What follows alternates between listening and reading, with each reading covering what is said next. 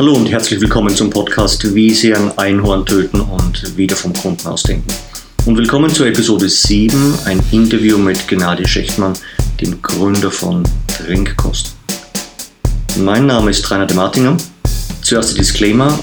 Auch beim Bau dieser Podcast-Episode ist kein einziges Einhorn zu Schaden gekommen. Großes Indianer-Ehrenwort. Es gibt keine Einhorn. Warum sitze ich heute mit Gennady Schechtmann zusammen? Die einfache Antwort, weil ich nach wirklich langer Suche nach einer Antwort auf meine spezielle Frage selbst begeisterter Trinkkostkunde bin. Davon gerne später. Die Und was haben Sie davon Antwort? Weil Trinkkost ein wunderbares Beispiel dafür ist, wie vom Kunden ausdenken zu wirklich brauchbaren Produkten führt. Da sitzen wir nun. Ich freue mich, dass du dir Zeit nimmst für unser Interview. Gennady, danke dir dafür. Stell dich gern den Hörern vor. Wer bist du und was machst du im Moment? Ja, ähm, danke Reinhard für ja, die Einladung zum Interview. Ich bin vom Hause aus Mediziner, habe das Studium vor zwei Jahren abgeschlossen, bin sozusagen Arzt, hatte dann aber keine Lust im Krankenhaus zu arbeiten, wollte lieber ein eigenes Unternehmen aufbauen und habe dann an mein medizinisches Wissen, was ich mir über die Jahre angeeignet habe, durch das Studium angeknüpft. Ja, und habe dann mit meinem Kollegen und Freund Timon Ortloff, der ist von Hause aus Chemiker, Trinkkost gegründet. Dankeschön. Allzu viel habe ich ja in der Intro nicht verraten. Was, was macht Trinkkost so besonders? Angenommen, du hast 140 oder jetzt 280 Zeichen frei. Was ist das Besondere an Trinkkost? Trinkkost entwickelt innovative Produkte für einen nachhaltigen und gesunden Lebensstil. Wir haben bisher insgesamt drei Produkte entwickelt. Einen Proteinshake aus natürlichen Vitaminen, Mineralien, eine ausgewogene Trinkmahlzeit für vielbeschäftigte, die äh, manchmal etwas zu lange am Computer sitzen und wo dann gesunde Ernährung schnell zu kurz kommen kann, dass man sich einfach schnell und ausgewogen ernähren kann. Und das Produkt, wo wir am meisten stolz drauf sind, ist der weltweit erste biologische Diätshake, mit dem man abnehmen kann, aber ohne synthetische Vitamine. Das hört sich nach einem guten Plan an. Dankeschön. Allem Anfang wohnt ein Zauber inne oder, oder ein Zaudern. Wie war der Start von Trinkkost? Der eine Gründer hat einen medizinischen Hintergrund, der andere ist nachtaktiv, was die Frage aufwirft, ob ihr euch überhaupt seht. Erzählt uns doch die wichtigsten Meilensteine eurer Geschichte. Ja, also angefangen hat das 2015. Wir hatten beide im Studium, also Timo und ich hatten beide im Studium das Problem, dass durch die ganzen Klausuren und Stress wir wenig Zeit hatten zu kochen und man hat dann immer das Mensaessen gehabt und es war dann auch nicht immer das Beste. Und äh, wir wollten etwas entwickeln, womit man sich einfach schnell und gesund ernähren kann. Und so ähm, ist dann unser erstes Produkt Complete entstanden. Dann haben wir aber jedoch festgestellt, dass die Kunden in Deutschland gar nicht bereit dafür sind. In den USA, vielleicht kennt der eine oder andere von Ihnen das Produkt Soylent, funktioniert das perfekt. Aber in Deutschland ist es eine komplett neue Kategorie. Und so war das äh, sehr schwierig, am Anfang sich im Markt zu etablieren. Aber dann haben wir festgestellt, dass es kein einziges Diätpulver gibt, was wirklich biologisch ist. Also haben wir das Wissen, was wir für Complete angeeignet haben, auf den Diätshake umgewandelt, angesetzt und äh, haben dann das zweite Produkt entwickelt, was viel besser anläuft, aber auch gleichzeitig Complete pusht. Und das, äh, der dritte Milestone war, dass wir ähm, auch noch einen Proteinshake rausgebracht haben. Äh, wir haben uns deswegen auch etwas breiter positioniert, um eine möglichst große Reichweite zu erzeugen die Alternative ist, dass man natürlich auf verschiedene Geschmacksrichtungen geht, aber wir wollten dann eher auf verschiedene Kategorien gehen. Das waren so die wichtigsten Milestones. Da passt die nächste Frage sehr gut dazu. Wofür, wofür bist du dankbar? Gab es die eine wichtigste Begegnung für dich oder für euch Gründer? Eine, die tatsächlich dann Weichen für euch gestellt hat? Tatsächlich gab es einiges an Begegnungen. Ich meine, man, man lernt aus jeder Begegnung. Der Fehler, den wir am Anfang gemacht haben, wir waren ein bisschen zu naiv. Wir haben uns das alles mhm. viel leichter vorgestellt. Wir hatten es uns leichter vorgestellt, dass man eine Finanzierung bekommt, dass man Investoren überzeugt. Aber so ist es nicht. Erst durch einen Businessplan-Wettbewerb sind wir mit potenziellen Investoren in Verbindung gekommen und haben dann letzten Endes Business Angels auch von unserem Konzept überzeugen können. Das hat uns dann weitere Türen geöffnet, weil wenn erstmal Business Angels investiert sind, dann hat das Unternehmen auch so einen gewissen Proof. und dann äh, steigen auch weitere Investoren ein. Ja, und letzten Endes sind wir vor kurzem im Pro7 Sat1 Accelerator aufgenommen worden. Das ist so eins unserer wichtigsten Milestones und auch das, wo wir stolz drauf sind, weil da nur sehr wenige ähm, Unternehmen reinkommen. Und das ermöglicht uns, dass wir zum Beispiel Anfang 2018 Fernsehwerbung für, unser, für unseren DE-Check machen können. Schön. Wie ein zeitgenössischer Fußballphilosoph mal so schön irrlichterte, wäre, wäre Fahrradkette. Half euch Leichtsinn auf euren Weg oder Naivität, wie du gesagt hast, oder eher ein guter Plan oder beides? Ich glaube, das war eine Mischung aus beidem.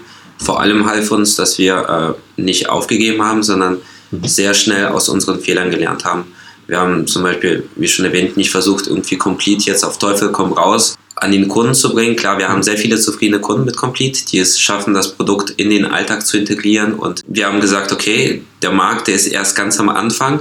Es gibt viele Leute, die das ausprobieren wollen, aber wir müssen, wir brauchen noch weitere Produkte. Mhm. Und so sozusagen durch diesen Plan und durch diese Learnings entstanden dann die Ideen zu den anderen zwei Produkten. Großes Marketing-Tamtam rund um, nehmen Sie 42 Kilo in drei Wochen ab, führt er nicht besonders weit, vor allem wenn man sich Bio-Qualität verschrieben hat. Woher kamen eure ersten Kunden und warum kamen die zu euch? Die ersten Kunden kamen aus dem Freundes- und Bekanntschaftskreis natürlich. Äh, weitere Kunden haben wir dann durch Messen kennengelernt oder auf Veranstaltungen, in denen wir waren. Viel Mund-zu-Mund-Propaganda sozusagen oder Zeitschriften, die auf uns aufmerksam geworden sind. Mhm. Weil ähm, viel Geld für Marketing, also eigentlich hatten wir 0 Euro für Marketing. Und ja, die meisten Kunden kamen halt durch solche Veranstaltungen. Das Interessante war, dass relativ viele von diesen Kunden dann auch immer wieder nachbestellt haben, mhm. sodass wir da so ein, ja, immer wiederkehrende Kunden hatten. Das war halt schön zu sehen. Die nächste Stufe haben wir erreicht, weil die Produkte dann gut auf Amazon liefen. Und jetzt kommen immer mehr, weil das Produkt dann auch in der Apotheke zum Beispiel gekauft wird. Dankeschön.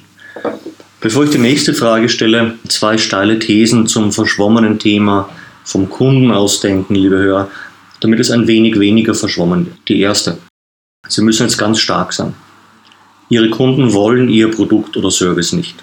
Sie wollen eine Aufgabe erledigt haben. Um Sie dabei zu unterstützen, kommt möglicherweise Ihr Produkt oder Service in Frage, möglicherweise auch nicht. Wenn Sie die Motivation Ihrer Kunden verstehen und sich darauf fokussieren und nicht ausschließlich auf Ihr Angebot, dann sehen Sie mit deren Augen, warum Sie Ihr Produkt oder Service wählen. Ich zum Beispiel möchte mich nach einem langen Workshop-Tag mit wenig Pausen gesund ernähren, so gut es eben geht und möchte am Ende des Workshops nicht so hungrig sein, dass ich am späten Abend blöd in mich reinfresse. Die zweite These, auch nicht nett. Wer tatsächlich ihr Wettbewerb ist, das entscheiden ihre Kunden. Diese haben oft Unmengen an Möglichkeiten, um ihre Aufgaben erledigt zu bekommen. Möglichkeiten, die weit über Produkteigenschaften und Servicebestandteile hinausgehen. Fragen Sie sich gerne, was für Ihre Kunden aus deren Sicht morgen besser ist als heute und was Ihr aktuelles und künftiges Angebot dazu beiträgt unabhängig von Functions und Features, die ihre Kunden vielleicht nicht mal erkennen. Mein vorheriges Beispiel, Wettbewerb aus meiner Sicht, sind die von meinen Kunden beim Workshop angebotenen Kekse und Häppchen. Aber bei allem Dank für die Mühe eben kein besonders guter Wettbewerb. Sie kennen das, jeder Keks kommt mit dem Beipackzettel Hüftregion unbeschränkte Aufenthaltserlaubnis und mit 49 bin ich dann im schwierigen Alter. So, genau, die Katze aus dem Sack. Welche Aufgaben eurer Kunden erfüllt ihr besonders gut? Was habt ihr deiner Meinung nach besonders gut vom Kunden ausgedacht?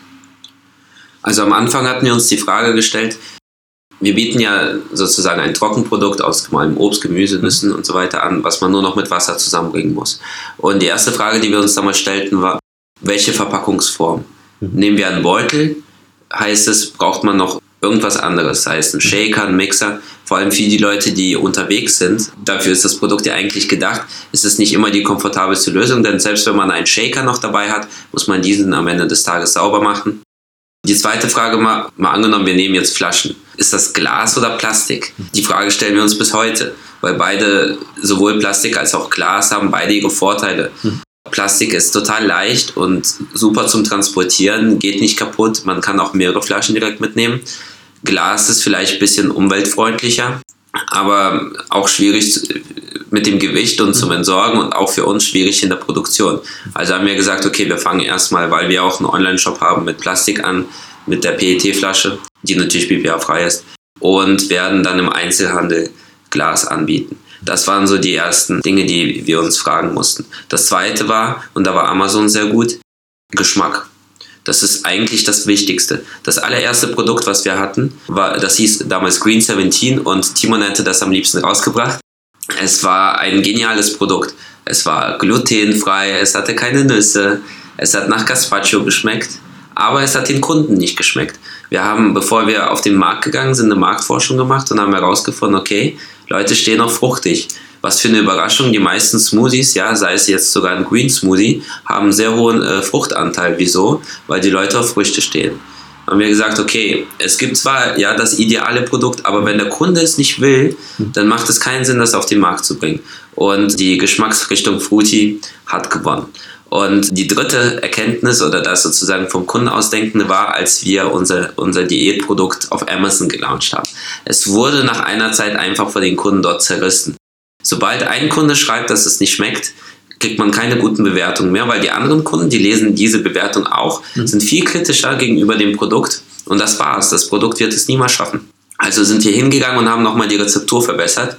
Und ja, jetzt auf einmal geht es wieder nach oben. Mhm. Und das ist, für mich sind das so Beispiele, wie man am Kunden das Produkt entwickeln kann. Weil letzten Endes muss man sich ein bisschen manchmal von seinem Ideal oder seiner Vorstellung einfach trennen. Ja? Der Wurm muss am Ende dem Kunden schmecken. Mhm. Der ja glücklicherweise nicht enthalten ist. Genau, der Wurm ja. ist nicht. Ja.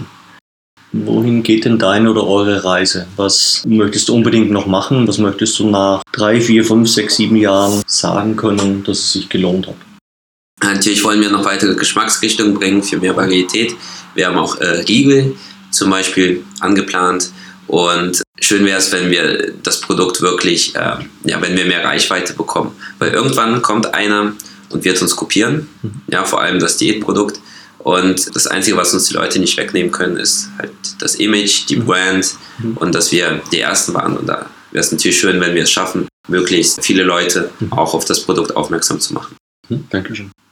So, als letzte Frage, hast du eine Frage dabei? Hast du etwas dabei, das du die Hörer gerne fragen möchtest? Sagen wir es mal so, eigentlich gibt es ja keinen Grund mehr, trotz vieler Arbeit, ja, äh, du bist ja auch sehr viel unterwegs, mhm. auf gesunde Ernährung zu verzichten. Mhm. Die Frage ist einfach, warum, liebe Hörer, probiert ihr nicht einfach das Produkt mal aus und gibt uns ehrliches Feedback? Äh, das würde uns unheimlich helfen. Mhm. Gute Frage, die ich, die unterstützen kann. Macht mal. Ja. genau. Dankeschön. Vielen Dank, Gnade, für die spannenden und launigen Einblicke und schön, dass Sie auch diesmal dabei waren. Klicken Sie gern auf trinkkost.de vorbei und finden Sie raus, was hinter der Aussage Trinkkost macht dein Leben leichter steckt. Die nächste Episode beschäftigt sich, lange angekündigt, nun tatsächlich war, mit einem Set an Fragen, das Ihnen dabei helfen kann, Ihr Angebot konsequent vom Kunden auszudenken und zu bauen. Ich freue mich, wenn Sie wieder auf Soundcloud oder iTunes dabei sind.